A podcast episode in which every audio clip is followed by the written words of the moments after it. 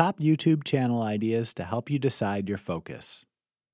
Okay, you've wanted to start a YouTube channel for a while, but you can't decide what it's about. Usually, that's because you have too many ideas to narrow them down, or worse, you can't figure out what people will be interested in. Well, if you're not sure where to start, here are a few existing methods that might give you a kickstart idea. Blog. Blogging became popular not so long ago when people started using the internet as a diary, jotting down details of their everyday lives. That morphed into the vlog, the video log. Vlogs are for people who look into the camera and ruminate on the day, on their lives, on politics, and different places they've been and things they've seen. It requires nothing more than a webcam and a microphone, and are often quite popular. Unbox.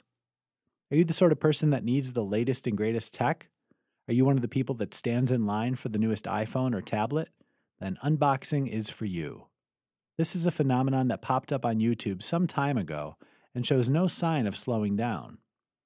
It's a way for people who stay on the cutting edge to unbox and show off the latest tech craze and let the viewer decide if they want to have a part of it.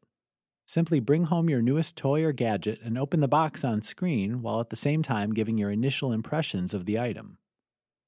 Reviews There are people out there just like you who are reviewing movies, restaurants, books, gadgets, and gizmos.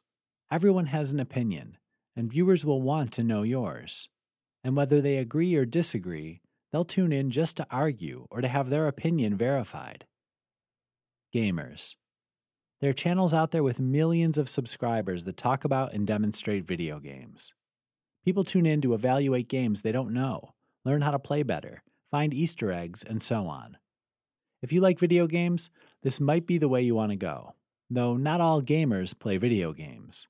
Sometimes board games and role playing games are part of their channels. Ever called a help desk? Better yet, ever been the help desk?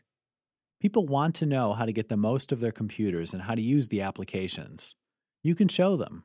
Very popular channels include working with Office and Adobe and others. Show off your computer skills. Sing a song, play an instrument. Do a cover from a well known song. YouTubers have been discovered by good covers of existing songs. If you have a natural talent, why not share it with the rest of the world? Hope those spurred some creative juices. Just remember if you're going to start a YouTube channel, you're going to spend a lot of time and effort pursuing this. So choose something you're passionate about.